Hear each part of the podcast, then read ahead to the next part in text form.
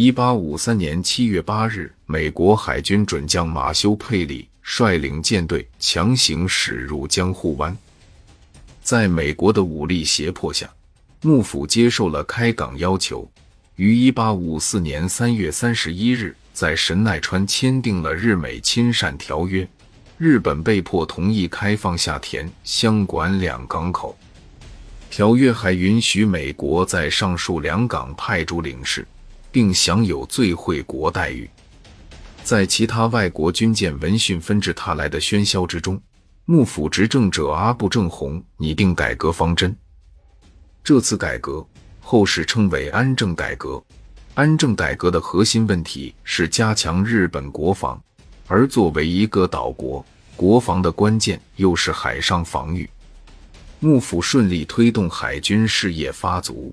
一方面是因为幕府高层有正确的认知，另一方面也是因为当时日本完全没有海军，等于是一张白纸，反而不会遭遇阻力。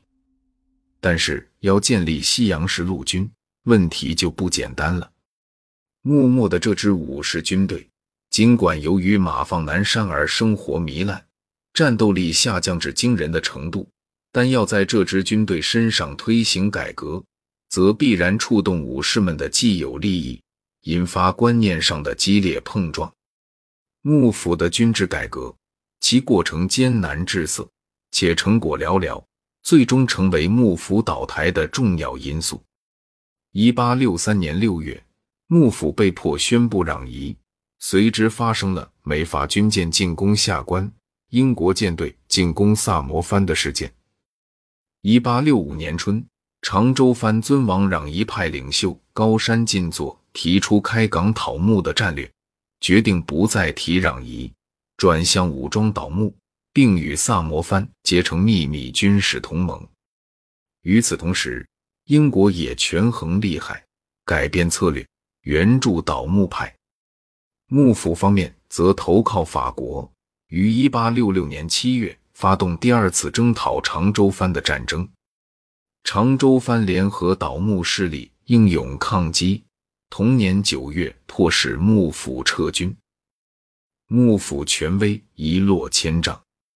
而法国政府面对与普鲁士之间越来越紧张的关系，不希望在日本问题上与英国发生冲突，而造成在欧洲大陆被孤立的局面，遂放缓对幕府的援助，形势对幕府越来越不利了。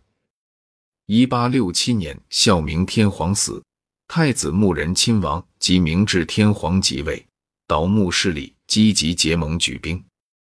倒幕派加紧在宫廷活动，联络一些权贵，争取到年幼的明治天皇的支持，获得讨幕密诏。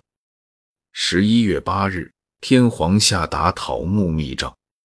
九日，幕府将军德川庆喜奏请奉还大政。同时，却在大阪集结精兵，妄图以此来分化瓦解倒幕派，等待时机卷土重来。一八六八年戊辰年一月三日，天皇发布王政复古大号令，批准德川庆喜辞去征夷大将军职位，且断然废除幕府。明治新政府由此宣告成立。进军京都途中的萨摩长州军遂摇身一变成为天皇军，决战开始了。一八六八年初，德川庆喜前出京都，逃往大阪，集结兵力，待机反扑。于是，一场公开的内战爆发了。一月二十七日，以萨摩、长州两藩为主力的天皇军五千人，在京都附近。与幕府军一点五万人激战，在京都附近的福建鸟羽一带，倒幕军与政府军展开了决战。这场战役，幕府军队全线溃败，倒幕军取得了决定性胜利。天皇军大举东征，迫使德川庆喜于一八六八年五月三日交出江户城，至十一月初平定东北地区叛乱诸藩。战争基本结束。